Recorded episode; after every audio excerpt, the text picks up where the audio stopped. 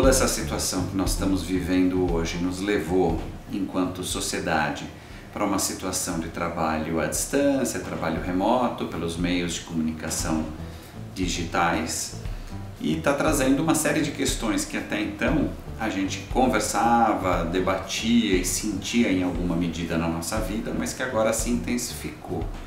E uma dessas questões é a presença da imagem na nossa comunicação diária, né? seja para falar de fatos jornalísticos, de situações que estão aí acontecendo, tratamento aos pacientes, enfim, é, situações um pouco mais dolorosas para aquelas pessoas que vieram falecer e, e a emoção dos familiares, como também para uma profusão enorme de imagens mais da ordem privada da vida das pessoas, do seu cotidiano com a família, ao mesmo tempo que se está trabalhando, de momentos mais íntimos, de refeição, enfim, de trabalho e tudo mais.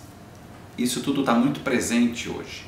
E na realidade só vem a verificar, só vem a validar o fato de nós também estarmos caminhando para uma sociedade que se comunica através da imagem. Hoje, a imagem ela tem uma capacidade, uma aceitação pelas pessoas pela sua, pelo seu potencial narrativo. Ou seja, muitas vezes a gente olha uma sequência de imagens e deixa de ler um determinado texto ou buscar alguma outra informação, justamente porque a gente já aceita que as imagens, aí no caso, acho que talvez mais presente as fotografias, tenham uma participação nesse processo bastante grande. E eu acho que existe algumas questões aí para a gente pensar a respeito enquanto tudo isso vai acontecendo de um jeito intenso, né, inesperado no nosso dia a dia. Particularmente é o seguinte: a gente está sendo bombardeado por imagens o tempo inteiro. E aquelas imagens que merecem de um tempo maior para absorção, talvez a gente não conceda esse tempo a mais para parar e olhar elas como talvez deveria. Porque, justamente porque muita coisa vai chegando.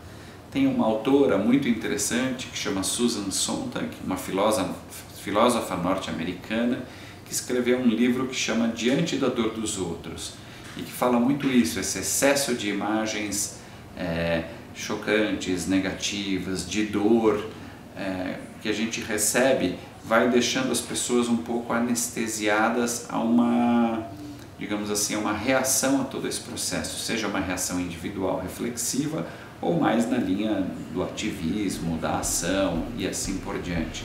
Eu acho que o que eu poderia dizer assim, vamos ver as coisas com calma, a gente não precisa passar por todas as imagens tão rápido quanto a gente faz.